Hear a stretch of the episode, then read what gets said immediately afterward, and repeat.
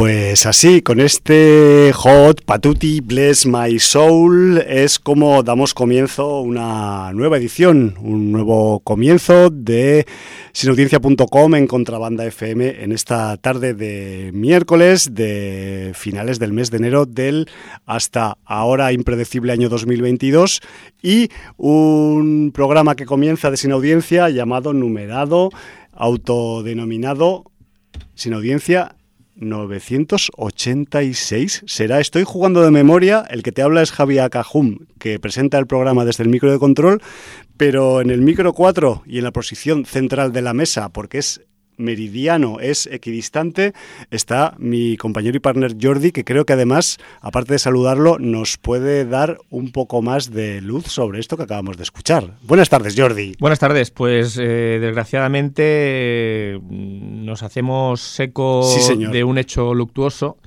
que es la que hace que abramos con esta canción del señor Michael Lee Adey, eh, conocido como Mildoff. Sí, su nombre nos ha dejado a los 74 años de edad, creo. Y, bueno, pues parte de su legado era este Hot Pottery Bless My Soul, de la banda sonora de, The Rocky Horror Picture Show. Eh, Una eh, película que es más vieja de lo que parece. Bueno, del año 75, eh, con ese maravilloso libreto que escribió el señor Richard O'Brien el, querido Riff Raff, y que luego le sirvió a Jim Sherman para hacer un guion y, dirigir la, película en el año 75, donde Mildoff aparecía haciendo el personaje de Eddie, cantaba esta canción y también salía actuando. Y, bueno, pues eh, Mildoff nos ha dejado, mm, ha vendido casi 60 millones de discos. Solo, solo su trilogía de álbumes del Bout Out of Hell ha vendido 50 millones de discos.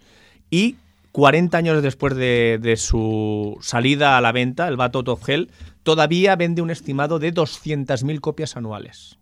O sea que es que es un tipo que es rentable a pesar de que hayan pasado los años. Sí, bueno, eh, todo el mundo recuerda mm, temas suyos, eh, el I Do Anything for Love, eh, But I Won't Do That, es el, tema clásico. Y bueno, siempre acompañado del señor Jim Steinman, que le, le componía la mayoría de sus temas. Y, bueno, pues creo que además el señor Jim Steinman también murió el año pasado, en abril, o sea se han ido los dos con una, una diferencia de, de tiempo muy, muy corta. Sí. Muy corta, sí. Eh, además, también recordado por esas increíbles portadas que tenían sus discos. Se te iban los ojos eh, en la tienda. Dibujada por mucha gente. Creo que alguna fue de Corben. No sé si alguna de Boris Vallejo, o sea, realmente mm, los mejores dibujantes de cómics ilustraban las portadas de, los LPs del señor Mildoff. Sí, ilustradores especializados en fantástico y ciencia ficción. Sí, y con esas motos inverosímiles. Sí, sí, sí, sí, eh, imposibles para los ingenieros. Y esa llegada al infierno, ¿no? Que, siempre anunciaban sus discos. Sí, señor. Bueno, eh, tendremos cumplida información del fallecimiento del señor Mildoff en el libro de visitas, porque eh, ha habido reflejo de la actualidad y, entre otras cosas, pues hemos tenido también reflejo del fallecimiento de, de Así que vamos, vamos al turrón, vamos, a meterle. A, ver qué nos dice la sin audiencia, porque hay bastante actividad. Orlac nos dice, eh, buenas, que se note el SEPE, que me van a abrir sus puertas en breve. No se me sufra, que yo lo he querido así. es voluntario. Dice, me comunica mi corresponsal de la tercera edad, mi querida madre, que se vean Archivo 81. Yo, como buen hijo, eh, he llegado de momento al capítulo 4 y sigo sus sabios consejos. Será genético. La pobre anda desesperada porque los cabrones de HBO no le han doblado el 7, 8 y 9 de sus vampiros del alma. Y, curiosamente, el 10 sí, los muy insensibles. Y no, no está para subtítulos ya. Creo que a esta mujer la debería explotar en las redes sociales. pues aprovecha y explota a tu madre en redes sociales. Sí, o traerla a algún programa de radio también. También. Envisionado, archivo 81, lo dicho. El pacificador, lo ya dicho. El libro de Boba, lo que ya decís y diréis. Servant, de Paranoia is Coming. En pocas palabras, de Mind Edition, cosa fina, pero fuera del espectro sin audiencia tan breves como interesantes todos ellos, Normal Edition incluido. The Movies That Made Us. Interesantes los que interesan, del resto yo paso. Recordemos que habla sobre una película, esta serie, ha llegado la nueva temporada, a la gran N, si no me equivoco. Y entonces, bueno, pues si te interesa la película sobre la que hablan, pues te la ves y si no, no. Un saludo desde el filo, ahora más al filo que nunca. Jerónimo. Pues sí, señor. Señor Hallenbeck nos dice, en esta ocasión, la parca ha necesitado un barco más grande para llevarse a Mildoff, Marvin Lee Adey. Un enorme, en todos los sentidos, texano o tejano, con una más que interesante carrera musical que ha sabido alternar con videoclips espectaculares y grandilocuentes, vamos, como era él, con apariciones tanto en cine como en televisión. En la gran pantalla lo hemos podido ver en The Rocky Horror Picture Show o en el Club de la Lucha, por poner dos grandes ejemplos, como en multitud de series de televisión. No le ha dado ascos aparecer en todo tipo de productos cinematográficos, desde la más pura serie B de terror a mm, otros todavía más inquietantes como una película de las Spice Girls. Eh, aquí vale todo. en cuanto a nivel musical, destaco los dos volúmenes de Bad Out of Hell. Bueno, creo que hay tres, pero él destaca los dos primeros, con composiciones de Jim Steinman, el cual también he descubierto que nos dejó el año pasado en el mes de abril. Correcto. Sin duda, una voz y una presencia impresionantes. Después de más de 30 años he vuelto a disfrutar de una auténtica obra maestra, Clásicos sangrientos de ayer y hoy. En el año 1986, la 20th Century Fox arrasó en taquillas con dos obras maestras del cine fantástico. Una de ellas es una tal Aliens, de un canadiense desconocido, y curiosamente la otra también estuvo dirigida por otro canadiense. Aquí no acaban las similitudes, ya que si una era una secuela de la que voy a hablar, la otra se trató de un remake totalmente actualizado. Me refiero a The Fly, de David Cronenberg.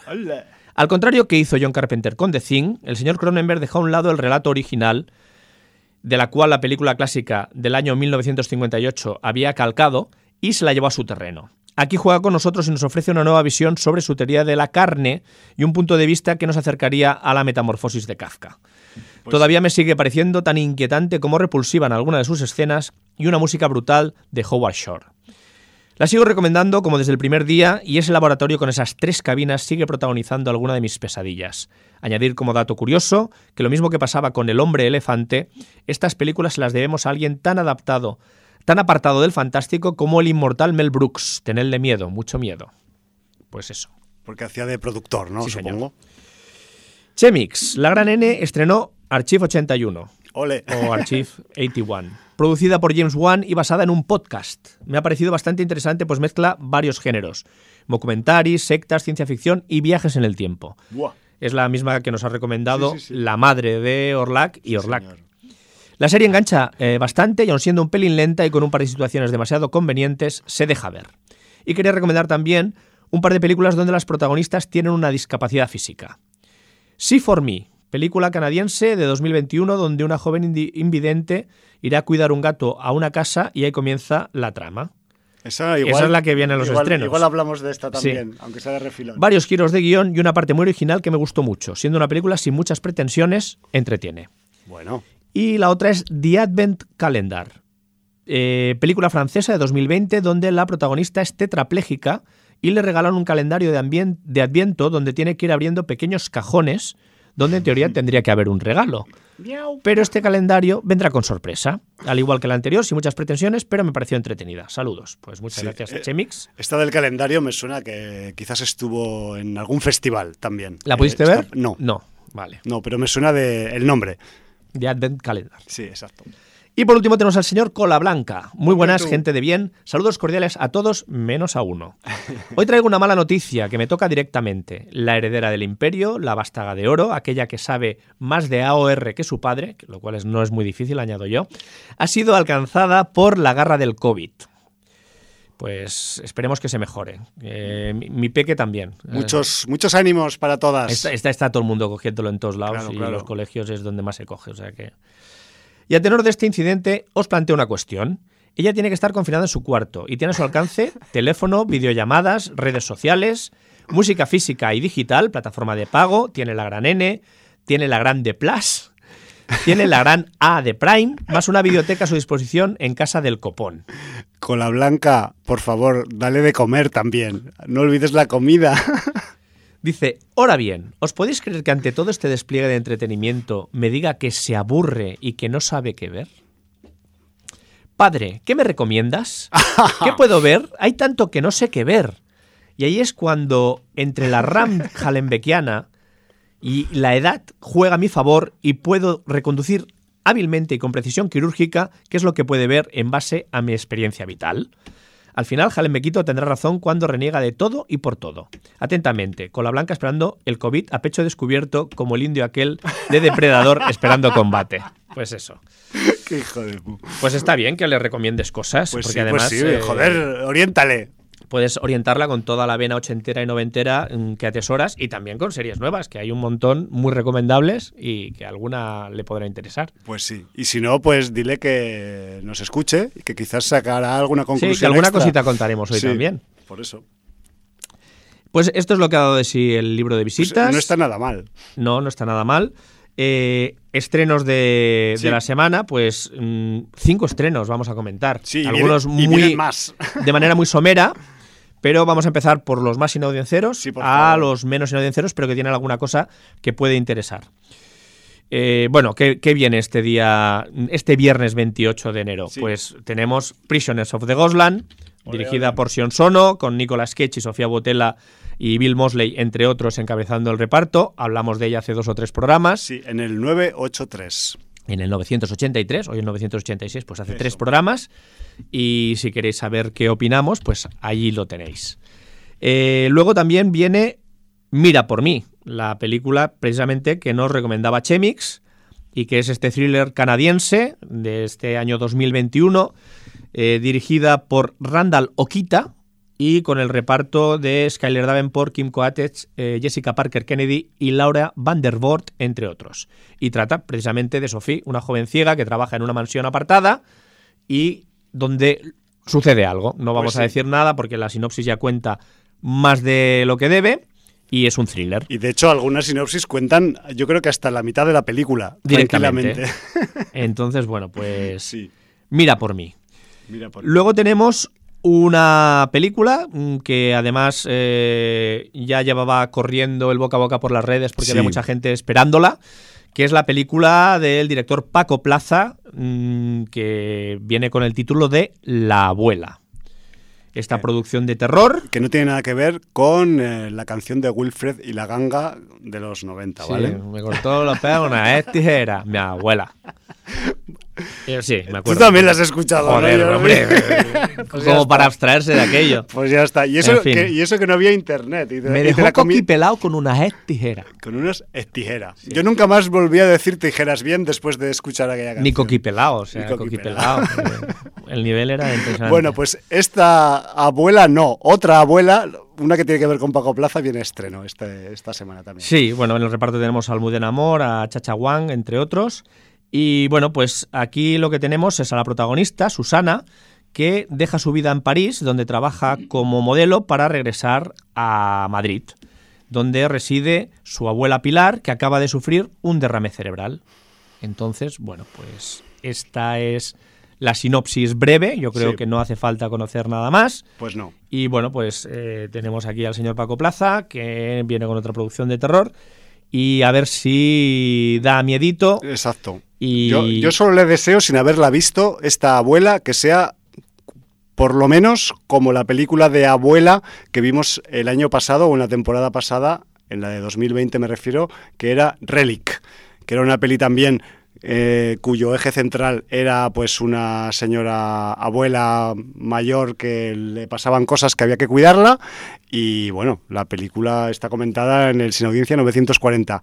La abuela de Paco Plaza no la hemos comentado todavía. Correcto.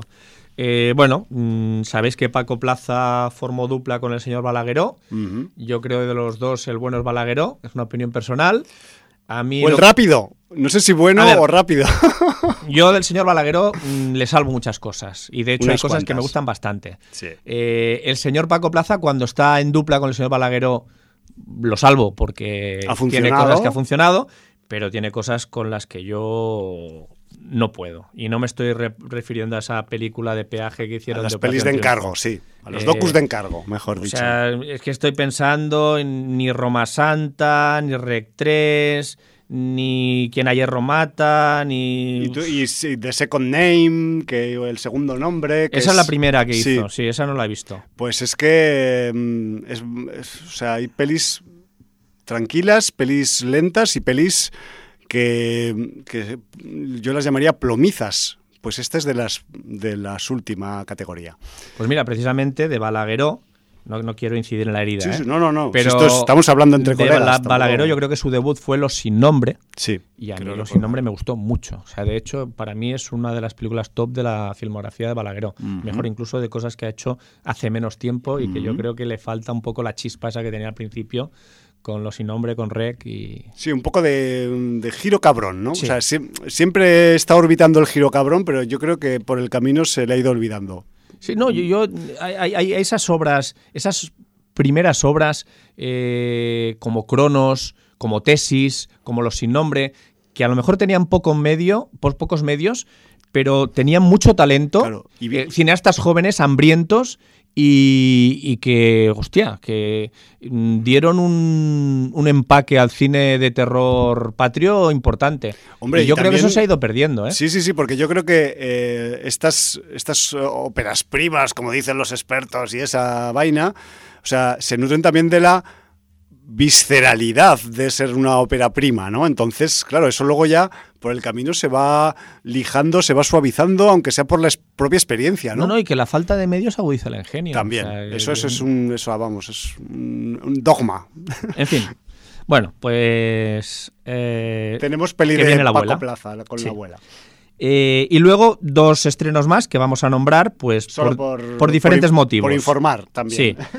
Por un lado, por, por el director, eh, porque el señor Kenneth Branagh trae una producción de este año 2021, rodada y producida en el Reino Unido, que se llama Belfast. Sí, señor. Y bueno, pues mm, es una historia sobre eh, la infancia de un muchacho en eh, pleno tumulto de finales de los años 60 en la ciudad de Belfast, que es donde nació Kenneth Branagh. O en los Estados Unidos. A ver, te lo digo. Aquí pone a finales de los 60 la ciudad que nació Kenebrana, bueno, pues no lo sé. Vale, yo te lo digo porque en mi página de referencia, y no te quiero contradecir en directo, ¿eh? pone lo mismo que tú, pero luego, después de los años 60, pone en Estados Unidos. Aquí pone verano del 69. Buddy, un muchacho de 9 años, sabe exactamente quién es y cuál es su lugar. Es un niño de clase obrera del norte de Belfast. Vale. Pues ya. Kenebrana es inglés. Nacido en Belfast, eh, bueno, inglés, irlandés, irlandés nacido en Belfast. No creo que sea Belfast, Estados Unidos, será el Belfast de, Irlanda. Yo, solo te lo digo porque seguramente mi página está pues tu Página que, que, vamos a decirla para que que, que espabile, que sí, sí, que nade en la ignominia. Eh, Belfast. Además, la mm, película llamándose Belfast. Sí, sí, Belfast de Irlanda, nada de Estados Unidos. No sé si luego irá el niño a Estados Unidos o no, pero en principio eh, mm, él es de clase obrera del norte de Belfast y que es donde nació Kenebrana. O sea que no, no creo que Estados Unidos salga por ningún lado. Podría ser incluso hasta autobiográfica en un momento dado. Sí, supongo que algo, algo habrá por ahí. Y luego, pues tenemos un documental que querías tú sí, un documental por un tema, ¿no? Más que nada porque es un documental musical, es un documental sobre un grupo que ha sido muy influyente en un par o tres de generaciones de finales de los 80 en adelante y que es el documental No Somos Nada dedicado al mítico grupo La Polla Records, que La Polla Records pues es un grupo que con Evaristo Páramos al frente, pues mm, hizo mm, tambalearse muchos mm, conceptos y muchos preceptos desde mediados de los 80 en adelante. Y joder, pues esta, este documental dirigido por Javier Corcuera, que es un experto en documentales en cuanto a dirección, pues em, refleja el retorno tras muchos años en silencio de la Polla Records a los escenarios, un, eh, un acontecimiento que tuvo lugar hace relativamente poco, antes de la pandemia, no sé si fue en 2017 o 2016, por ahí, y entonces pues eh, con esta reunión y vuelta a los escenarios, pues... Eh, se montó esta, este proyecto documental para un poco pues eh, narrar la historia del grupo y la actualidad del grupo también, porque el grupo, recordemos, sigue en activo a día de hoy, eh, hasta que mm, Evaristo decida lo contrario. Y de hecho, últimamente han salido las noticias porque les han caído unas multas y eso. O sea, a la Polla Records siempre le caen multas por cosas. En los 80 les caían por una cosa y ahora les caen por otras. Es lo que tiene ser la Polla Records. Yo he de decir que independientemente del valor documental que tiene No Somos Nada, em, La Polla Records es un grupo que yo considero que es uno de los grupos que me ha descubierto a mí eh, esa puerta del rock radical vasco em, en aquellos fines de los 80 y que igual pues se extiende a muchos más grupos. La Polla Records no eran muy o no son muy políticos explícitamente en la cuestión del conflicto vasco, pero sí en todo lo demás. Y joder, pues eh, para mí pues es un las letras y, los, y las canciones de la Polla Records, sobre todo de los tres primeros discos, son libros de filosofía para mí. Filosofía vital. Entonces, simplemente por ese pequeño detalle quería hacer eco de este estreno también que tiene que ver pues con más con la música, aunque también con la música contestona, porque últimamente pues igual eh, se deja de hacer más este tipo de música independientemente del género, que es usarla como herramienta para criticar el estado de las cosas y para intentar pues eh, visibilizar problemas que por otros sitios pues parece que no se visibilizan. Entonces, pues de ahí este discurso speech que me acaba de salir sin haberlo preparado. Te voy a contar una anécdota. Cuéntamela. creo que los conciertos de vuelta fueron en 2019, no en 2017. Vale. Te lo digo porque de primera mano eh, bueno, tengo un familiar que está de jefe de la seguridad de todos los acontecimientos que hacen en la Villa Olímpica. Es verdad. Que incluye Palau San Jordi y Estadio Olímpic. Vale. Anella eh, Olímpica, ¿no? ¿Qué quieres decir? Anella Olímpica, sí. Entonces, eh, la Polla Records fue también el regreso y la venta de entradas que lo que tenía que ser una noche en el Palau San Jordi se convirtió en dos conciertos en el Palau San Jordi, viernes y sábado en octubre de 2019. Estoy hablando de memoria, pero yo... Entonces me quedó muy marcado porque me dijo esta persona que fue el peor público con el que tuvo que lidiar a nivel de seguridad en los 5 o 6 años que llevaba de, director de seguridad de, la Anilla Olímpica. Gente. De todo. O sea, que, te estoy diciendo que ha tenido conciertos de Metallica, Rejo Chili Peppers, eh, Peppers, eh, Guns N' Roses, mmm, Amon Amarth, o sea, lo, que queráis. O sea, podéis meter los grupos de metal, que hayan pasado por de, Barna, lo que, sea. Evidentemente, pues todos los mm, las estrellas a nivel Madonna, mm, lo que queráis.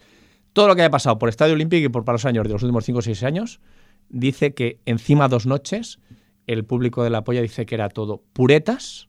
Indisciplinados. Indisciplinados, pancarras, mm, gente de 40, 50, 60 incluso años que pasaban de todo, súper tajas, incontrolables, eh, intentando rememorar pogos que hacían con 20 años, o sea, rompiéndose huesos, luxaciones. Dice, que fue brutal, brutal, que, que, hacían dos fechas más y, él dimitía, Porque, fue inenarrable. Me tienen frito estos punkis puretas.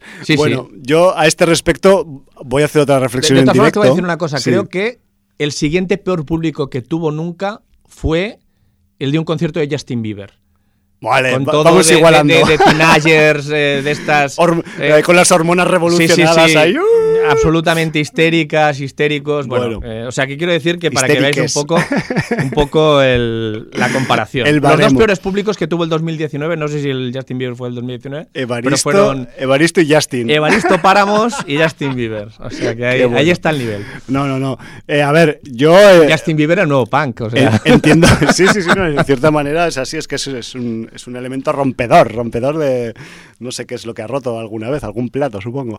Bueno, pero sí que quería hacer una reflexión al, respecto de estos revivals, y esto me vale para todos los revivals y a todas las comebacks y vueltas, y esto quizás pues no va a gustar mucho a la gente del rock que lo diga, pero para mi gusto eh, a los grupos hay que verlos cuando están en su plenitud de facultades, ¿vale? Que si no has podido en su momento, por diferentes razones, incluso confluencia generacional o ese tipo de cosas, pues igual te sirve un sucedáneo que es verlos 30 o 20 años después.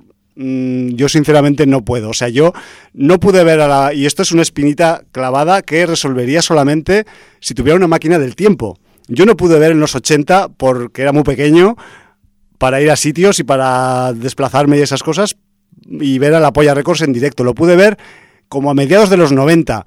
Ya no era lo mismo. Ya dije, Ñe. o sea, yo tenía que haberlos visto, eh, pues eso, cuando sacaron No Somos Nada, que es el título del documental. que es el, creo recordar, el tercer disco que, que sacó la Polla Records. Pues en ese momento yo creo que era el momento ideal para, al menos este grupo, verlo en directo y conocer la idiosincrasia del directo de esta gente. Mm, después ya, cinco o seis años después, ya, es que ni siquiera era lo mismo. Y te lo dice un tipo que considera las letras de la Polla Records pura filosofía, ¿no? Entonces, bueno, filosofía callejera, evidentemente. Entonces, bueno, pues si me vienes ya mm, con eso, 40 eh, años después o 30 años después, pues sí, mm, imagínate la poca gracia que me hace, ¿no? Pero bueno, hay gente para todo. Pues sí, la verdad es que sí. Pues bueno, eh, fijaros, cartelera con cinco películas más o menos recomendadas por sin audiencia. Variopintas. Y, y ahí lo tenéis, a partir de aquí, vuestra elección. Sí, señor. Eh, bueno, ahora sí que tendríamos que empezar a, ir a... Tenemos alguna noticia, ¿no? Antes de... Yo tengo noticias. De hecho, hacía mucho que no traía noticias y la verdad es que, fíjate tú qué puñetero que puedo llegar a ser, que soy un tío deficitario en visionados de series y traigo noticias de series para echarme más, más, eh, más sacos de escombros en la espalda, si cabe, ¿no? Entonces, eh, yo qué sé. Mm, yo simplemente lo que quería un poco comentar con, vosotras y con vosotros es pues algunas notas de eh, cosas guapas que se nos vienen próximamente a nivel series y que algunas pues ya están un poco pues por ahí muy cacareadas y difundidas y otras igual no tanto. Así que yo qué sé. Pero tú sabes lo que nos viene la semana que viene? ¿Cuántas cosas nos vienen la semana que viene? Viene una, una serie... No, no, eh, viene una que vas a ver sí o sí. Que Te acabo de destrozar. Me acabas de destrozar en directo, de nuevo. Tercera temporada de Snowpiercer. ¿En serio? acabas de O sea, me, acaba de pasar el tren por encima, que no es igual. Tercera temporada de Snowpiercer. Yo pensaba que me ibas a hablar de una serie nueva coreana que hay de zombies. No, en un instituto. Porque yo lo que, como sé que no te pones con series nuevas, aunque yo, yo te esté dando la barrila, pues entonces te machaco con lo que sé que vas a ver sí o sí. Bueno, pues entonces estoy perdido con el pacificador ya. Ya sabes, sabes ese balance que voy a hacer, ¿no? Y bueno, yo qué sé. Pues bueno, a riesgo de eh, eso, de, reventar mi espalda con la carga de, de temas seriófagos he de deciros que yo estoy esperando eh, con mucha atención porque ya si habéis escuchado las últimas entregas de Sin Audiencia, habréis constatado que eh, últimamente pues las series Marvel nos dan más justirrinín que las películas Marvel. Entonces, em, un personaje que para mí es mm, como de culto, entre otros que puede haber de culto en el universo Marvel y que va a tener serie próximamente, tan próximamente como el 30 de marzo, que ya se ha anunciado su fecha de salida, es El Caballero Luna, Moon Knight, y que y que además pues va a estar protagonizada la serie por el señor Oscar Isaac. Y, bueno, yo la verdad es que mm, este personaje también de la órbita nocturna y un poco oscura, no por la nocturnidad, sino también por, por las condiciones de su personaje, como es el Caballero Luna, pues la verdad es que mm, tengo ganas de, de verlo en formato serie porque quiero pensar que la línea de Moon Knight, pues igual va a ser un poco coincidente con otras series como WandaVision. No hablo de su originalidad, sino de su orientación conceptual, ¿no? En cuanto a eh, elementos más fantásticos y sobrenaturales que no de ciencia ficción, que es lo que suele haber con el tema de los, de los superhéroes. Me ha parecido muy curioso también, Jordi, que como eh, showrunner de Caballero Luna tenemos al señor Jeremy Slater, que fue el responsable de la primera temporada de Umbrella Academy, lo cual, a pesar de no haber visto Umbrella Academy, como se ha cosechado tantas buenas reseñas y críticas, pues me hace más hype todavía, ¿no? Con, con esta serie que, es eh, Moon Knight. Así que ya iremos viendo conforme llegue el final de marzo si estas expectativas se cumplen o no se cumplen más material de series y la verdad es que además interesante porque por, por la mano de, de, donde viene y también por la temática. El señor Taika Waititi ya sabemos que es un workaholic que no para de producir, dirigir y sponsorizar y mover material audiovisual y la próxima serie que, está preparando nuestro querido mentor de los vampiros de Staten Island es una serie de piratas que se va a llamar Our Flag Means Death. Nuestra bandera significa muerte. Y donde vamos a tener pues a un aristócrata del siglo XVIII británico que tiene una crisis existencial y va a acabar pues echándose a los mares va a convertirse en pirata después de ser un aristócrata, o sea, se va a pasar al lado oscuro, como quien dice, y además, pues con todas las posibles eh, pues choques y historias eh, divertidas o cómicas que le van a poder pasar a este a este aristócrata inglés metido a pirata, ¿no? Que sepáis que eh, esta, esta serie que en la que está metido Taika Waititi, Our Flag Means Dead, pues también tiene previsto su estreno en el mes de marzo. O sea que me refiero que si no tenéis bastante con todo lo que hay ahí, pues en marzo ir vaciando un poco material en febrero, que ya entraremos enseguida en febrero porque marzo va a venir durito. Además, el, a ver si lo, voy, si lo encuentro, el protagonista de esta serie de YTT va a ser el señor Rhys Darby, que ya lo hemos visto en la serie What We Do in the Shadows, haciendo de jefe de los licántropos en la serie. Así que me refiero que eh, gente personal humano que está en contacto y que es habitual de, Taika, ¿no? En, esta nueva producción. Más material, eh, me quedan dos, Jordi, ¿eh? voy rápido. The Voice, también estamos esperando posible tercera temporada que ya está confirmada, que vendrá todavía pues un poquito más adelante a lo largo del año, pero la noticia es que se está desarrollando en paralelo un spin-off de animación de The Voice, ¿vale? Eh, recordad que The Voice es una adaptación de, un cómic de los señores Garcenis y Derek Robertson, y entonces la serie se va a titular Diabolical, que es eh, pues eso, un título que está un poco inspirado pues en, en, una de las expresiones coloquiales que utiliza el carnicero cuando tiene que referirse a algo de forma así como expresiva y parece ser que la serie de animación aparte de tener a sus eh, creadores originales supervisando esta adaptación, esta vez en secuencia animada, pues va a tener también, evidentemente, las voces del reparto de la serie principal y posiblemente haya capítulos con estéticas y estilos diferentes dependiendo del capítulo, al estilo un poco de lo que en su momento se hizo con Animatrix, que fue ese spin-off también animado de la saga Matrix y en, la, en el que pues teníamos episodios autoconclusivos pero relacionados con la saga general en los que pues según qué capítulo pues había un tipo de animación u otra.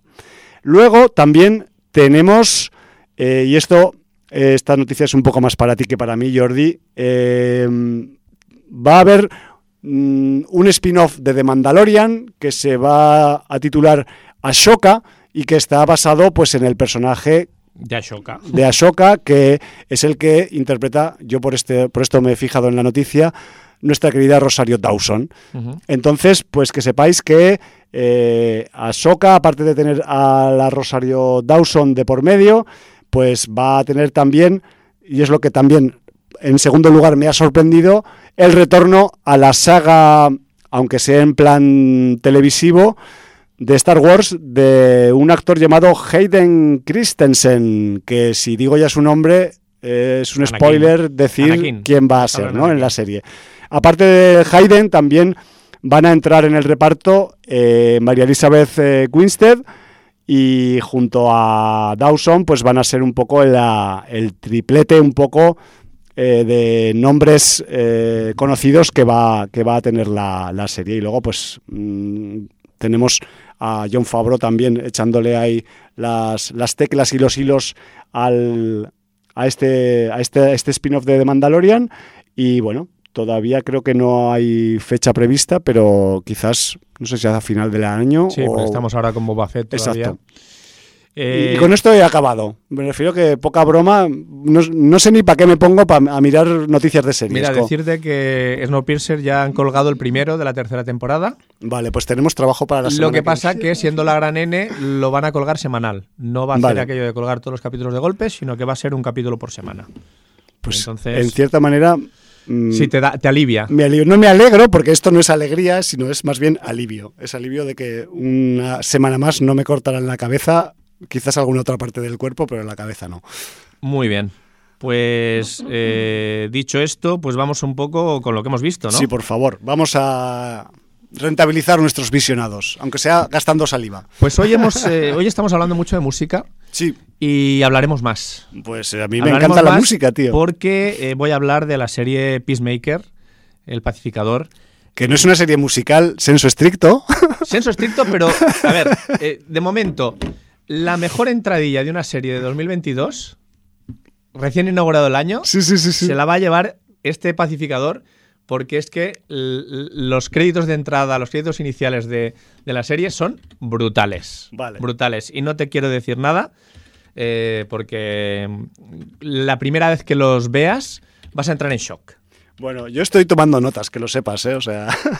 Eh, bueno, ¿qué, tenemos aquí? Bueno, pues tenemos al señor James Gunn, que, que se la sacó directamente con el Escuadrón Suicida, y entonces dice, pues voy a seguir y voy a hacer pues una serie tan irreverente como el Escuadrón Suicida, con uno de los protagonistas de Escuadrón Suicida y eh, bueno, pues eh, ha cogido, se ha encargado de la dirección, se ha encargado del guion y se ha sacado esta serie de El Pacificador. Sí, señor. Tenemos como pacificador a John Cena, y bueno, pues está, está rodeado de un reparto variopinto con Steve Agee, con Daniel Brooks, con Chris Conrad, con Christopher Heyerdahl, con Jennifer Holland o con Chukwudi Iwuji, entre otros. Sí, y además eh, algunas eh, caras conocidas de um, Suicide Squad, sobre todo de la parte gubernamental, creo recordar. Sí, sí. Mm, no sale mucho, pero sale un pariente.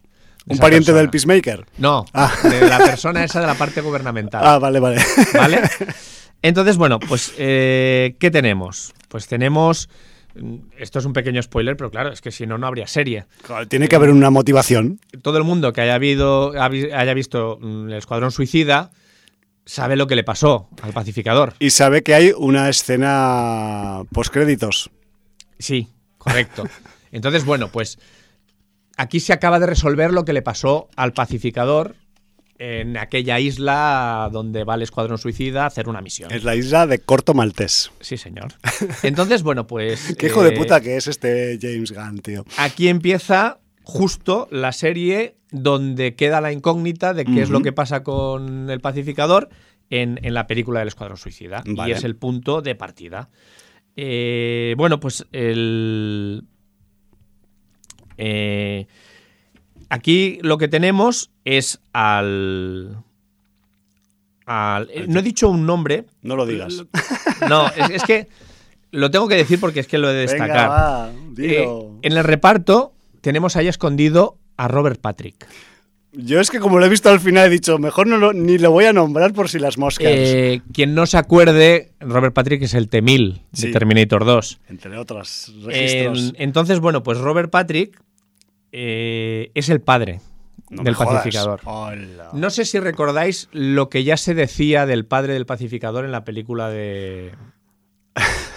Entre todos los comentarios pollísticos que tenía con el pues, Negrata. Eh, bueno. pues es, es, un nazi, racista, xenófobo. Es un supremacista blanco. supremacista blanco que lo... Bueno, hay algo más detrás porque llegó a ser un superhéroe supremacista blanco, eso se, se va a saber más adelante. Y... Poca broma. Y eh, bueno, pues crió a su hijo para convertirlo en lo peor. Eh, pues eso, voy a defender la libertad del mundo y si para ello tengo que matar a hombres, mujeres y niños, no dudaré en hacerlo. Por supuesto. Esta premisa es heredada del trato que le dio su padre. Tatuado, tatuado. Entonces, bueno, pues eh, aquí tenemos eso. El, comienzo del pacificador, la presentación de su padre y cómo otra vez una agencia gubernamental decide reclutarlo con un grupo de gente, pues vamos a decir, que cuanto menos heterogénea. Hombre, cuanto menos. Con que, haya un pequeño porcentaje de heterogeneidad parecido al Escuadrón Suicida, suficiente. Aquí es diferente, porque hay más gente del gobierno, más, eh, digamos, que gente de despacho. Claro. Aunque también hay algún otro personaje de acción y de campo. Y luego también mm, descubriremos que el, pacificador tiene un amigo que no es como os lo imagináis. Vamos a decir que es entre amigo y mascota. Vale. Y luego tiene un amigo que no es su amigo, pero que le hace una especie de, de, de, stalkeo, de acoso, que es un tal vigilante. Vigilante, el vigilante. Vigilante. Sí, porque lo pronuncian así en inglés, ¿vale? Qué bueno. Eh, me gusta, me gusta casi más que entonces, eh, bueno, pues este vigilante eh, está todo el rato acosándole porque quiere ser su amigo, hacer misiones juntas y tal. Y no está dentro de este grupo gubernamental que se ha juntado para una misión y que quiere contar con el, con el, con el pacificador. Entonces, bueno, pues claro, aquí pues tienes una persona eh, anexa que no es deseada ni invitada y que está todo el rato que se acopla, incidiendo, un acoplado, acoplado, acoplado ahí. Todos estos desvaríos, bueno, dan lugar a situaciones muy divertidas. Hay una trama. Mm, hay, vamos a decir que también una amenaza ¿Equivalente a la de la película o no tanto? Es que no quiero decir nada. Vale, mejor no saber. A lo mejor tiene algún nexo de unión, o no, no lo sabemos. De momento hay cuatro capítulos, he visto los cuatro, y cuanto menos sí que voy a decir que tiene un pequeño elemento de ciencia ficción. Bueno, ¿vale? eso está vamos a dejar ahí. Eh, y bueno, pues yo no sé si este grupo de gente es lo más adecuado para luchar contra esta amenaza o no. Ya. ¿Vale? O son, o podrían ser como en la película un grupo de señuelo? No, no sabemos. No, aquí no son un grupo señuelo. no, es, aquí es directos a la picadora. Sí, sí. Bueno. Entonces, eh, vale, pues eh, con estas premisas, pues tenemos realmente una comedia de acción y, entre comillas, superhéroes eh, muy bruta, muy reverente, muy en la línea del Escuadrón Suicida, yo me lo estoy pasando muy divertido, los capítulos son 35-40 minutos y, te lo pasas genial. Eh, eso sí, chistes constantes, eh, mm, equívocos, homófobos, xenófobos, sexistas, o sea, todo el rato jugando esa baza sin ningún, La doble tipo, moral. De, sin ningún tipo de arrepentimiento, eh, personajes odiosos pero a la vez tiernos que no sabes si hostiarlos o, darles un abrazo porque lo necesitan. Hombre, yo al pacificador le daba con una viga de acero bien gorda. Eh, pero bueno. una vuelta de tuerca al personaje del pacificador, porque digamos que a raíz de lo que se va viendo en esta serie, puedes entender algo de, su desarrollo. ¿Vale? Sí, o de su. No defender, pero sí entender, ¿vale? Entonces, eh, bueno, pues eh, dentro de esta premisa, pues tienes el aliciente, hemos dicho que íbamos a hablar de música. Sí, sí, sí de que el pacificador es un absoluto devoto del movimiento de los años 80-90 que se llamó hair metal.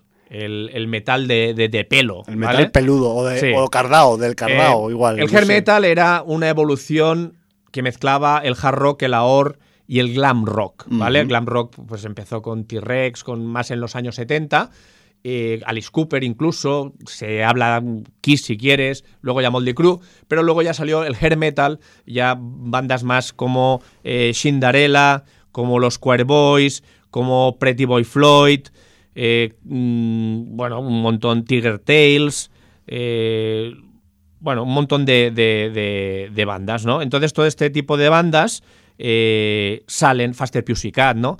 Salen en la película, pero no solo estas bandas, sino también otras bandas más legendarias, más cercanas al hard rock, al AOR, al hard blues.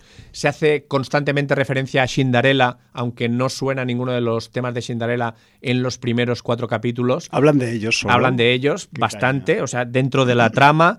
Eh, sí que suenan los Big One, sí que suenan los Yesterday and Today, sí que suenan los The Podels, sí que suenan los Firehouse, grupos que como veréis pues son más de rock, de hard rock o de AOR, que no de hair metal, pero mm, sí que cuando él pasa portadas de vinilos y tal, porque hay momentos en que pasa portadas de vinilos. Ah, me estás queriendo pues los grupos que se ven pues son estos, estos grupos Choir Boys, eh, Nashville Pussy, los Tiger Tales, Hombre, Nashville Pussy, Master Pussycat, todo este tipo de Kissing Dynamite, bueno, todo, este tipo de, de, grupos de hair metal. ¿Te puedo preguntar cómo es el tocadiscos del pacificador? ¿O no se acaba de ver el eh, tocadiscos? es que, eh, bueno, no, él, él, tiene un tocadiscos, él vive en una caravana. Hostia, con una caravana inmensa. Claro, porque es, muy, es un tío tocho ahí. una caravana normal no. Sabes que es muy típico en Estados Unidos porque hay campings de, caravanas. Y, y, él tiene una caravana de esas inmensa que, que ya está estacionada y, y aposentada en un sitio.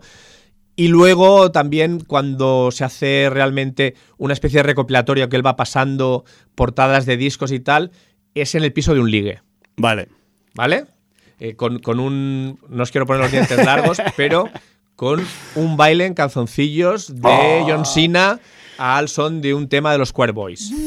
Eso puede hacer que se rompan algunos monitores o aparatos de televisión. Eh, yo te digo una cosa. Eh, John Cena, el, la verdad es que a mí me ha ganado en esta serie. No apostaba mucho por él en cuanto a sus dotes actorales y tal, pero sí que está eh, muy bien en el tono de comedia eh, de la serie.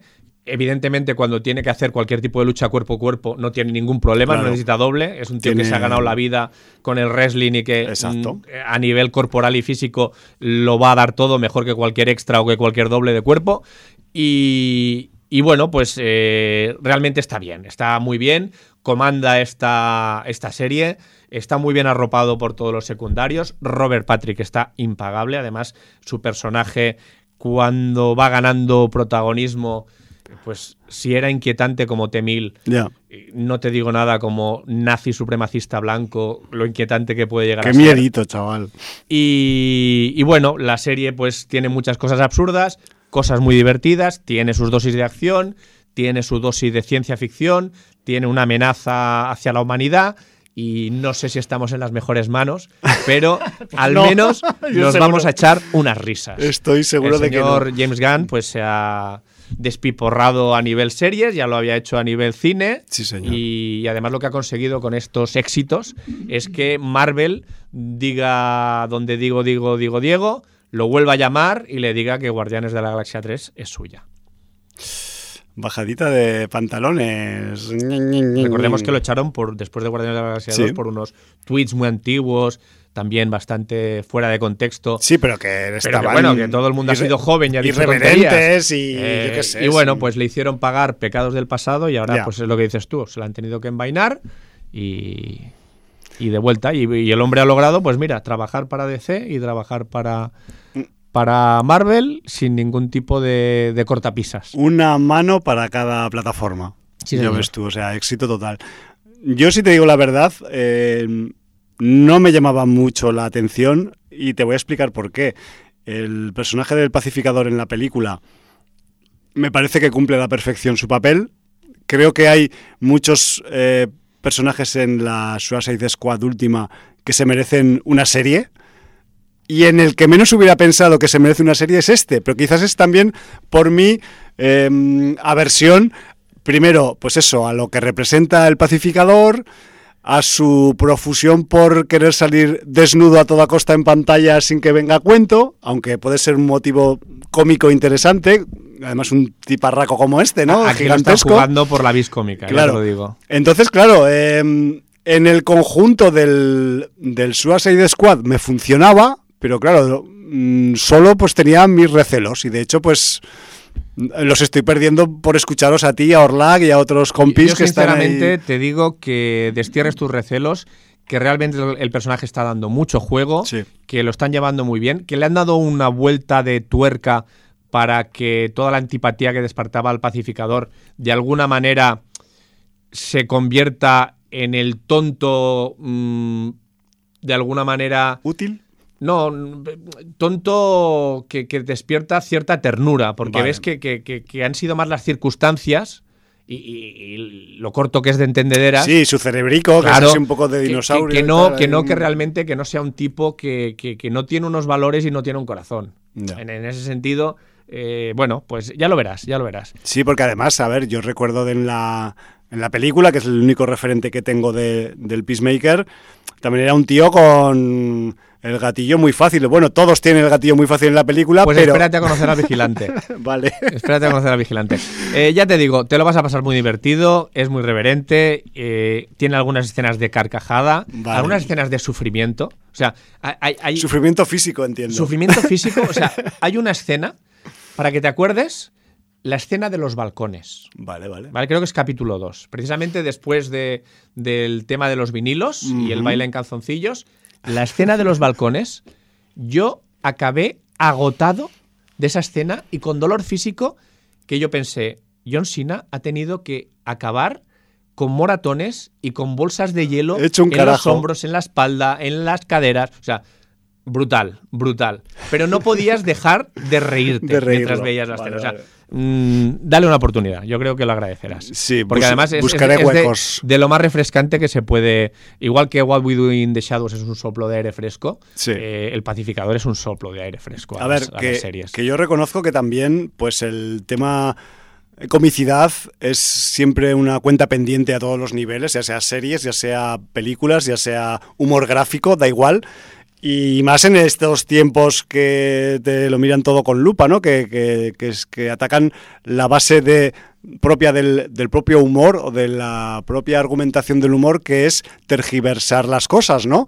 Y joder, pues, em, aunque sea solo por que hace reír a la gente, pues ya me empieza a llamar un poquito más la atención. Pero si además de hacer reír a la gente, tienes tu dosis de gore, tus buenas escenas de acción, porque los especialistas mm, sí, sí, se meten, gente que se, mete eh, correcto, eh, tu mala leche, tu humor pasado de vueltas, o sea, tiene los bastantes aderezos para decir, ostras, me está dando un plato rico. Sí, que igual el GAN no está ahí eh, dirigiendo cada capítulo, pero está supervisando que todo vaya por el lado que le gusta. A ver, supongo que personalmente no dirigirá a todos, pero bueno, sí se encarga de la historia, del guion y de, dirigir algunos. Voy, voy, a, voy a decir que hasta ahora, al menos, de los cuatro presentes que dices que hay mm, disponibles, los tres primeros sí que son del James Gunn. O sea, ha dado la cara direccionalmente en la serie también. Sí, no, está muy involucrado, ¿eh? por lo que se ve. se lo está pasando bien. Es que yo creo que. Solo, solo viendo, mejor que pasártelo solo bien. viendo los créditos iniciales ya te das cuenta que ahí han ido a divertirse. Bueno. Y se lo están pasando bien y, eso se nota porque hace que, la gente que lo vea. A pesar de todo, tiene sus momentos chungos, ¿eh? Porque eh, Robert Patrick nos da sus momentos chungos. Eh, Hombre, a ver, es que un sujeto de ese calibre. El capítulo 4 acaba con un plot twist que, bueno, habrá gente que se lo habrá visto venir, pero que dices, hostia, eh, ¿dónde vamos a ir? ¿Hacia dónde vamos a ir ahora? Creo que son ocho capítulos. ¿Hacia dónde va esta serie? No lo tengo mal entendido. Sí, yo aquí estoy mirando directamente la Wikipedia, que no suele fallar y marca 8. Vale, pues estamos ya en el Ecuador y bueno, pues eh, ya sé que ahora con Snowpiercer y todo esto vas a tener complicado, pero ya te digo, son 35-40 minutos, pasa muy rápido. Ah, y una cosa que quería recalcar, eh, cuando empiezan los créditos finales, no lo paréis porque hay siempre escena, mm, no postcréditos, pero sí medio créditos. Intercréditos. Que no se sabe bien si es una toma falsa o un aderezo de algo de que ha salido en el capítulo, no se sabe muy bien qué es, pero son muy divertidas. Entonces, vaya plan, vaya plan. Haceros el favor de, hay que a los créditos. Hasta el final. Sí, sí, sí. Vaya, vaya. Bueno, pues supongo que a quienes no le hayan hincado el diente, les estará creciendo el diente precisamente con este comentario. recomendación prácticamente necesaria haber visto la película de Escuadrón Suicida. Ya imagino, sí. es que la, historia es heredada, se, se hablan de algunos eh, personajes y acontecimientos que han aparecido en la película. Y entonces, bueno, para mayor comprensión, mejor. ¿Se habla de algún personaje peludo en este? Sí, pero eso no se habla, de momento no ha salido. Vale, vale, vale. Eh, no sé por qué todo el mundo quiere un spin-off de, del comadreja. ¿eh? Queremos explicaciones. Yo quiero saber solamente, no me quiero divertir. Quiero sí, porque además saber qué nos Pusieron, nos pusieron el anzuelo de que había matado 29 niños. Puto, James Gunn. O sea, es el, James Gunn que te va poniendo te anzuelitos. Puede bien un personaje que es una comadreja y ha matado a 29 niños. Y además no hace nada en toda la puta película. En toda la que intentar ahogarse en el mar. pero bueno, eh, quizás ahí está un poco la gracia de la absurdidad del personaje. incluso cuando lo confunden con un hombre lobo, no es ni siquiera para decir que no lo es. O sea, da igual. Deja el equívoco y se queda mirando con su cara imbécil. Un hombre lobo sin colmillos. Bueno, un hombre comadreja. Un hombre comadreja, comadreja man. Bueno, bueno pues mencionado sale. Vale, al menos lo nombran. Ya, sabremos, ya veremos a ver si en la segunda parte de la temporada acaba, acaba apareciendo acto de presencia, pero bueno. Todo el mundo lo está deseando. ¿eh? La verdad es que como tengan un poco de maniobra para meter alguna escena así conforme vayan llegando las críticas de los capítulos, igual hasta si no lo han metido a priori, igual tienen que acabar metiendo alguna escena de estas intercréditos que aparezca o algo ahí, no sé, fregando en la cocina o ahí, yo qué sé, o, comiéndose un bote así de yogur gigante o yo qué sé, que cualquier chorrada, ¿no? No sé, pero bueno. En fin, pues eh, sí, lo has vendido bien, Jordi. Yo, o sea, hoy no venía a comprar aquí nada y mira, me voy con. me voy con Te vas con un pacificador debajo del brazo. Con medio pacificador aquí debajo del brazo, siendo que, que en principio pues me producía una cierta distancia, cuanto menos, el, el, concepto de hacerle una serie a este individuo, por llamarlo de alguna forma, a este calzoncillero de calzoncillos blancos y además bien apretadicos. Sí, señor. Eh, bueno, tú tenías una cuenta pendiente con una serie que sí que has concluido la segunda temporada, ¿no? La segunda temporada que acabó en agosto. Cuando el calor apretaba y ahora cuando, ha llegado el invierno. Sí, yo es que voy de, voy, soy tengo un desfase semestral. Un pequeño decalaje. Sí, decala, soy, soy decalaje man yo. Bueno, la cuestión es que eh, ya la acabé hace algunas semanas, lo que pasa que también pues la vorágine semanal pues no ha permitido que entrara con anterioridad, pero eh, hoy os voy a comentar un poco pues el final de la segunda temporada de una serie que yo aquí no me canso y que he repetido y que quizás, perdonadme si reitero algunos conceptos sobre ella, pero a mí me ha calado mucho. Eh, creo que aquí en España solo la estoy viendo yo y otro más, u otra más, y ya. Y es la serie Godfather of Harlem. Godfather of Harlem. No sé si la seguía la lagartija también que si queréis un poco saber, aunque no queréis, no tengáis intención de verla, pero meteros en esa base de datos que se ponen notas y ver qué notas tienen los capítulos y a mí no me hagáis ni puto caso porque yo no digo más que tontadas. Pero a mí la serie me encanta, eh, la segunda temporada, pues con sus 10 capítulos, como ya os he dicho, pues ya acabó hace mucho, pero yo la he mm, finalizado recientemente y simplemente quería dar unas cuantas notas aclaratorias y, suplementarias de lo que ya había dicho en otras ocasiones en las que os he hablado de la serie, porque como soy muy pesado, pues a mí cuando me gusta algo, pues como que me hago un poco repetitivo, ¿no? Y la verdad es que voy a comenzar hablando de esta segunda temporada de Godfather of Harlem, el padrino de Harlem, con el Forrest Whitaker a la cabeza, que eh, casualmente hace un par de semanas Epix, que es la plataforma desde donde se factura Godfather of Harlem, pues confirmó por fin la renovación de la serie por una tercera temporada. Acordaos que el capítulo 10 se emitió a final de agosto. Me refiero que han tenido, a mí no, porque por lo menos yo tenía para ver la, la, temporada por, por retraso, ¿no? Pero han esperado de agosto a enero para confirmar esta tercera temporada, lo cual, eh, según quien, pues le hacía temer lo peor, ¿no? Pero, vistas también las numerologías, los resultados que para la plataforma Epix ha tenido esta segunda temporada, pues será más bien un camino más bien más sencillo de lo que parecía. Lo que pasa que cuando no hay una confirmación oficial, pues siempre te puedes pensar lo peor, ¿no? Pues que hay alguno de los personajes principales cuyo actor no quiere continuar o vainas del estilo y finalmente pues eh, que sepáis que eh, vamos a tener otros 10 capítulos en la tercera temporada de Godfather of Harlem y que ya veremos si van llegando pues igual al final del año, porque creo que la empiezan a rodar en primavera. Me refiero que todavía no se ha empezado a la, producción a, echar de la tercera temporada y vete tú a saber pues si no acaba empalmando ya con 2023 o vete tú a saber, ¿no? Pero al menos quedaros tranquilas, las pocas o los pocos que sigáis la serie, que va a haber una tercera temporada y que no se va a quedar todo colgado, porque se quedaría todo colgadísimo con esa escena final increíble que tiene el capítulo 10 de la temporada 2 y que además mm, me sirve este comentario para remitirme a ella. Eh, no sé si alguna vez habéis visto alguna foto histórica de Malcolm X asomándose a una ventana con un fusil en la ventana, rollo mm, esperando por si viene alguien para protegerse y defenderse, pues digamos que en la escena final del último capítulo de la temporada 2 se reconstruye esa posible escena en la que se hizo la foto, pero con algunos añadidos de la serie. Entonces es como, válgame, o sea, esto no puede quedar aquí, ¿no?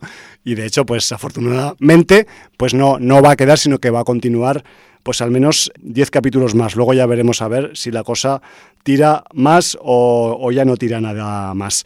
Eh, simplemente recuerdo que en esta segunda temporada el leitmotiv de la temporada era la French Connection, era el control eh, por parte de la o el intento de controlar la entrada de heroína desde Europa, desde Marsella, a través de diferentes puertos de la costa este, no solo de Estados Unidos, sino también de Canadá, y que eh, este recorrido de la heroína pues acababa en las principales eh, ciudades de la costa este de Estados Unidos, Mm, no solo New York, sino el resto también de ciudades de esa, de esa parte del continente, pues como Boston, Filadelfia, etc, etc, etc, ¿no?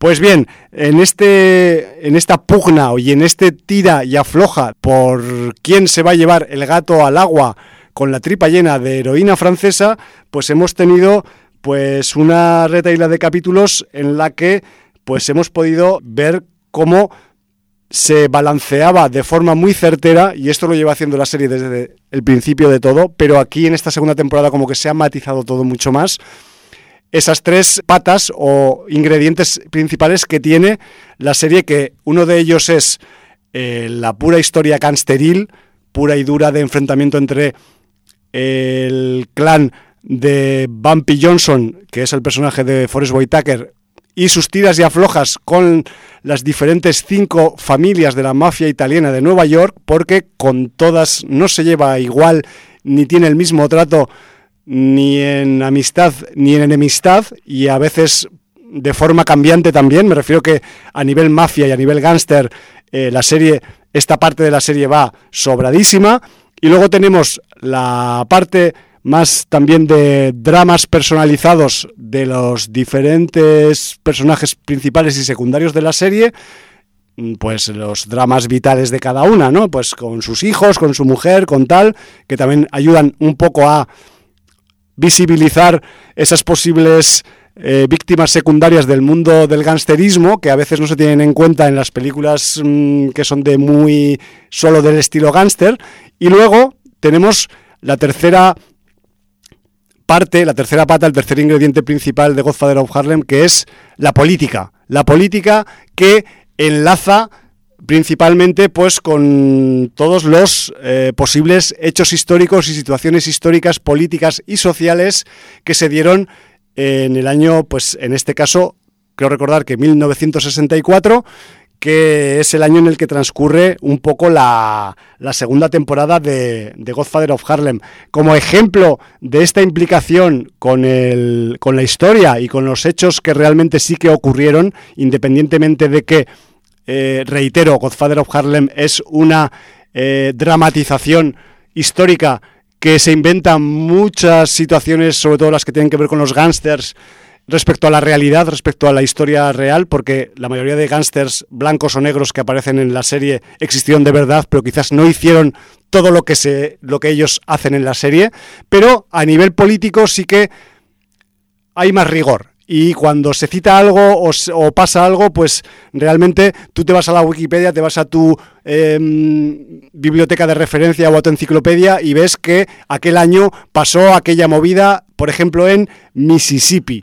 El año en el que pasa la temporada 2 ocurrió la desaparición y asesinato de tres activistas pro derechos humanos en el estado de Mississippi, que primero se pensó que habían desaparecido y nada más, y que luego se hallaron sus cadáveres en un pantano y tal, y esta historia dio lugar a la película de Alan Parker, Art de Mississippi. Pues que sepáis que en el capítulo 6 de esta segunda temporada, y es un ejemplo solo, ¿eh?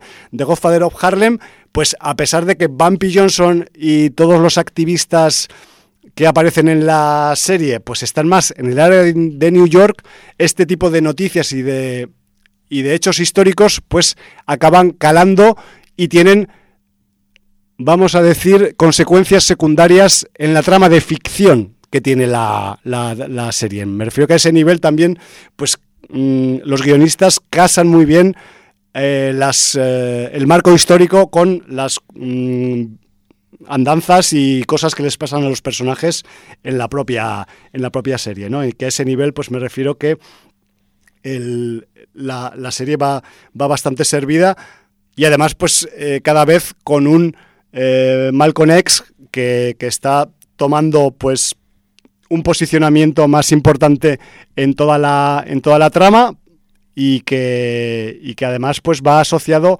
a, yo creo, yo lo quiero decir así, el, crecimiento o, el, o, el, o, la, o la asimilación del personaje por parte del actor que lo interpreta, que es el señor eh, Nigel Touch, que a mí creo que está grabado por ahí. Al principio no me acababa mucho de convencer en el papel de Malcolm X, pero el tipo ha ido un poco pues asimilando la esencia de este personaje histórico y al final yo, o sea, cuando miro a Malcolm X en una foto histórica veo al puto Nigel Touch, eso quiere decir que igual pues ha hecho algo bien por el camino, ¿no?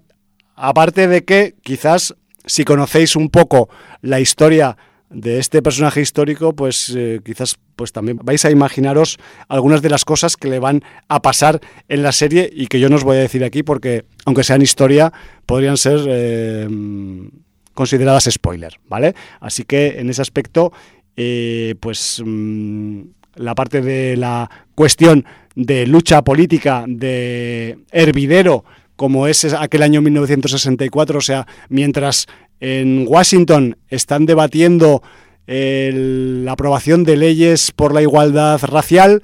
En Harlem hay disturbios, hay manifestaciones, hay incendios y esto pues acaba calando y acaba influyendo también en el modo de vida gangsteril. Me refiero que a ese nivel está todo interconectado, ¿no? Y es otra de las bazas guapas que tiene la serie, que es pues un poco relacionar la, la cuestión histórica, política y de lucha por la igualdad de los afroamericanos y afroamericanas y el tema gangsteril que siempre ha estado pues un poco marcando los límites exteriores de estos problemas eh, sociales. ¿no? Y en ese aspecto pues la serie va mm, bastante viento en popa y aportando pues un montón de registros ocurrentes e, e interesantes.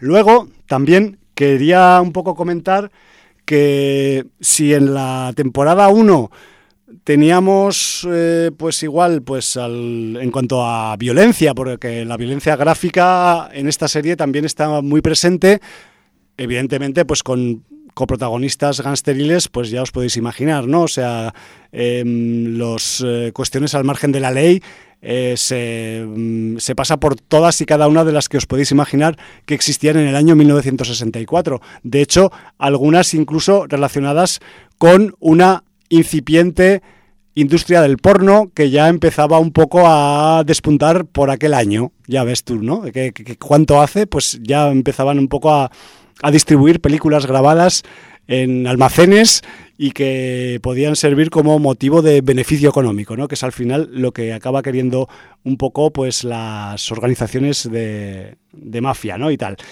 Pero en, este, en esta temporada, si en la temporada 1 se llevaba más eh, en algunas escenas el rollo de las armas blancas, aquí en la temporada 2, Jordi, los tiros en la cabeza van que vuelan. Me refiero que tenemos eh, desaparición de personajes casi en cada capítulo, algunos importantes, todo hay que decirlo, y la mayoría de ellos, siento haceros el spoiler, pero se llevan un puto balazo en la cabeza. Me refiero que a ese nivel la, la, la serie es bastante explícita porque además este tipo de situaciones de ejecución sumaria pues... Mm, muchas veces vienen en situaciones imprevistas. En un tiroteo todo el mundo se puede llevar un balazo, pero en una reunión de negocios lo normal es que salga, vayas a hacer negocios, pero a veces pues pasan cosas, ¿no? Pasan cosas o hay quien lleva ideas extra a las reuniones de negocios. Pues bueno, que sepáis que aquí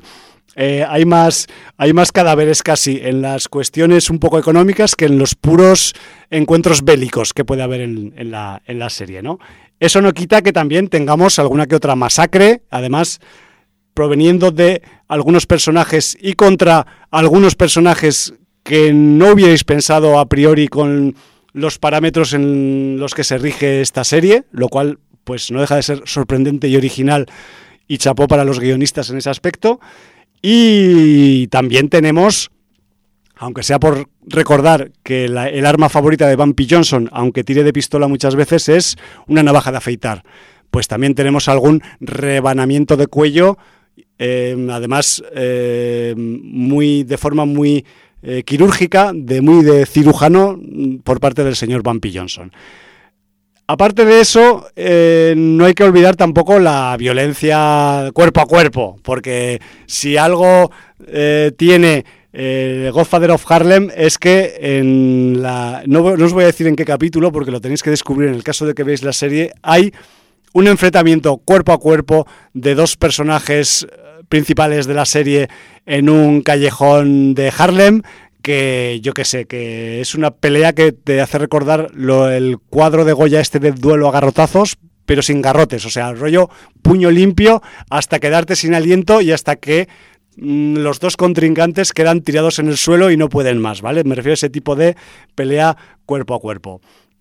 Luego también quería destacar, eh, por mi, un poco también por mi filia hip hopera, en, em, Godfather of Harlem ya os comenté en otras, en otras alocuciones pasadas que teníamos al señor Method Man de los Butan Clan haciendo un papel Mm, secundario relativamente importante dentro de los secundarios, pues que sepáis que aunque él aparece al principio de la temporada, es en la parte del final donde vuelve a resonar con fuerza y además a tener una importancia bastante alta en el desarrollo de la trama. Y además va a ser un desarrollo en el aspecto que le incumbe al personaje de Method Man que no esperáis ni de coña que acabara en ese tipo de registro. Pero bueno, no os voy a decir en qué consiste y que evidentemente, pues si queréis saberlo, deberéis un poco también echarle el ojo a la, a la serie. Luego también, aunque es menos conocido, tenemos a otro rapper dentro del reparto de, esta segunda temporada de Godfather, de Godfather of Harlem, que es el Asap Ferg, que también pues, tiene una cierta relación con el personaje de Method Man, no directa, pero también tiene pues, un par de capítulos en los que asoma la cara y además tiene algún cierto tipo de, de implicación relativamente importante en, la trama. Eh, aparte de eso, pues eh, recordar que en esta segunda temporada también tenemos la presencia de Anabela Sciorra, que para mi gusto está prácticamente irreconocible en el 2021, que es cuando se grabó esta serie, y que ella hace el papel de la esposa del gángster Joe Bonano. Me refiero que si en algún momento le echáis el guante a la serie, pues acordaos de la esposa de Bonano, pues esta es Anabela Sciorra, ¿no?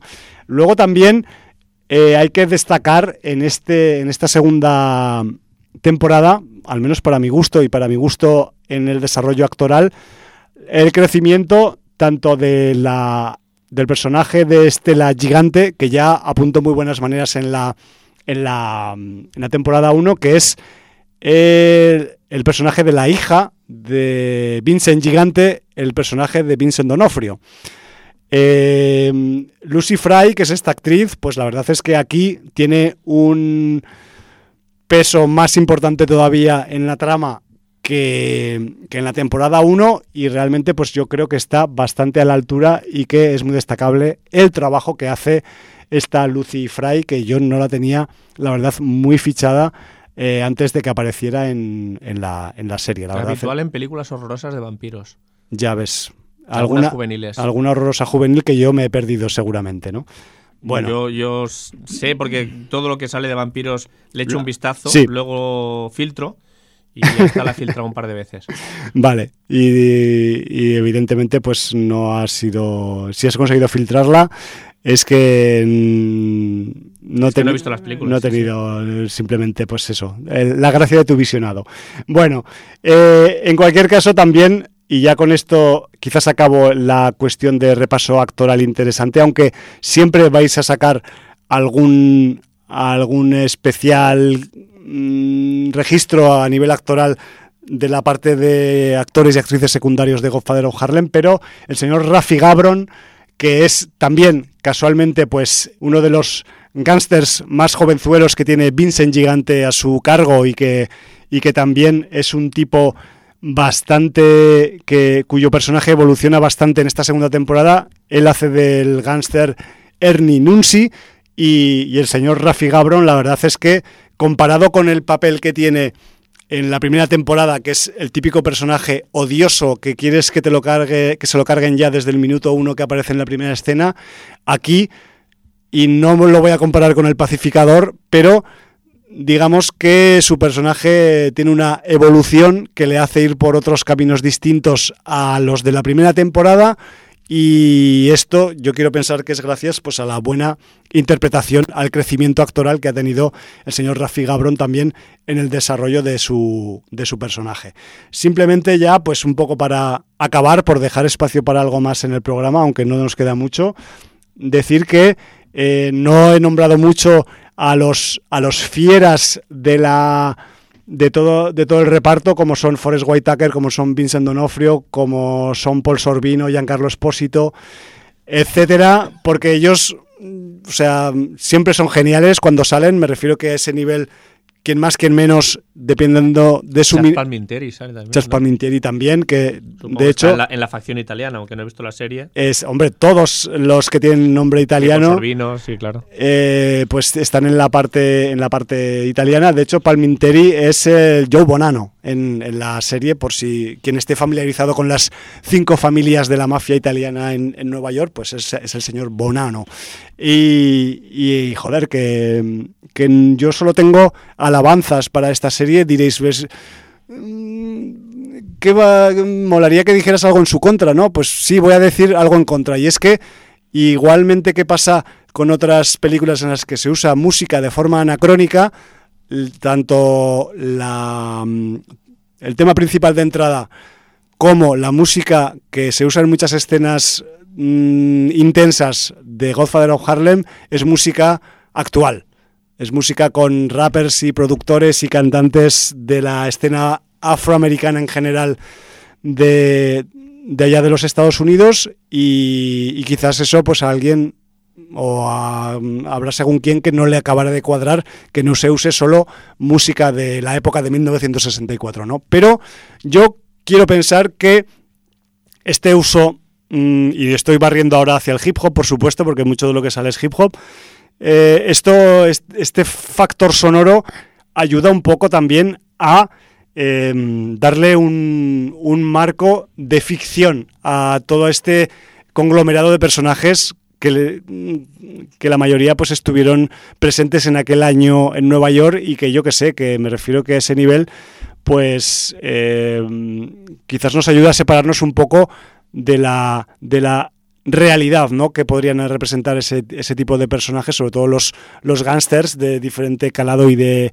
y de, y de etnia, y que bueno, un gángster es un gángster aquí en, y aquí en Honolulu, ¿no? y, que, y que eso no suaviza nada, y que además, pues eso, tenemos a personajes súper duales en ese aspecto, porque igual que pues... Eh, Bumpy Johnson o Joe Bonano tiene, o el mismo Vincent Gigante tienen su familia y la cuidan mucho, pero luego los hijos de puta eh, pierden el culo por un cargamento de heroína para joder a otra gente que va a consumir esa heroína, ¿no? Me refiero que a ese nivel la, la serie también eh, descarna un poco esa dualidad y la pone sobre la mesa. Me refiero que no es que no se esté aquí idealizando un poco eh, la cuestión gasteril que muchas veces pues se hace en las obras de ficción, sino que también se pone sobre la mesa ese lado oscuro, ¿no? que, a veces incluso lo pueden llegar a sufrir en las propias carnes algunos familiares, y esto es un pequeño spoiler, de alguno de los gángsters.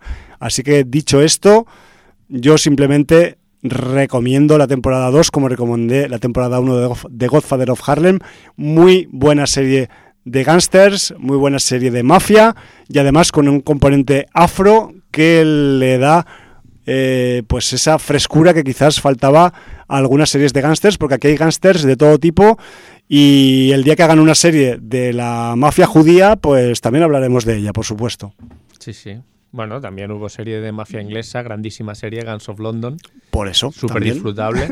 y, y no suficientemente ponderada y recomendada porque yo creo que mucha gente se la perdió. Sí, o, se le ha ¿eh? pasado por alto. Sí. O por bajo. Ya veremos a ver.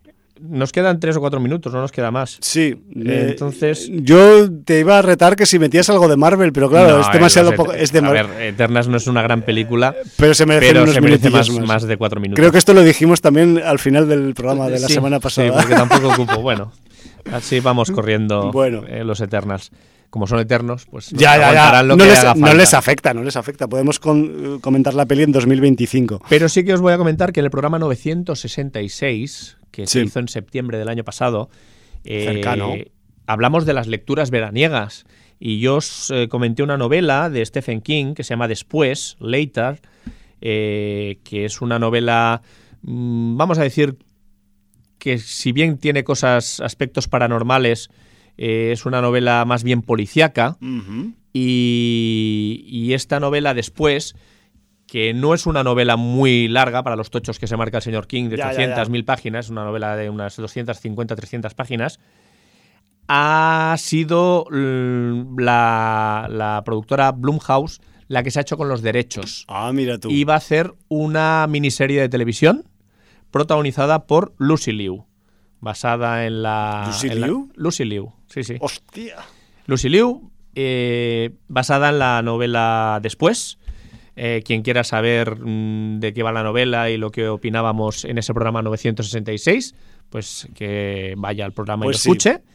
Y bueno, pues que sepáis eso, que Blumhouse va a producir una miniserie eh, basada en la novela, que tampoco es lo habitual porque normalmente Blumhouse eh, produce largometrajes, pero bueno. Ya, pero no sé qué pasa con las series, tío, que todo el mundo. Pues, pues que se venden muy bien, que muchas cadenas las compran. Que se rentabilizan más. Hay que, cadenas que tienen producción propia, pero también necesitan dar contenidos a sus abonados para no perder, perder la guerra del streaming, ¿no? Y entonces, bueno, pues lo que hacen es comprar producción también fuera y pues Blumhouse, que de momento no tiene eh, plataforma propia, quizás todo se andará. Pero hombre, con las mimbres que pero, tiene, pero bueno, sí que hace producción propia pues para vender a plataformas y que lo difundan, ¿no? Sí, señor.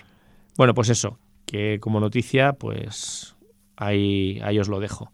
y, y si quieres, vamos a hacer una pequeña introducción a, con lo que nos vamos a despedir. Sí, porque, aprovecharé una explicación también. Claro, aprovecharé para reivindicar una película. Vamos a hacer un muy breve Nostalgic Corner de cine ochentero.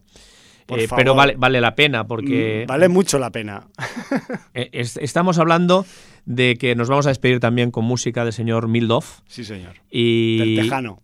Y bueno, pues eh, vamos a, a poner un tema que se llama Nowhere Fast, que es un tema que, aunque cantó él, salió en la banda sonora de una película del año 1984.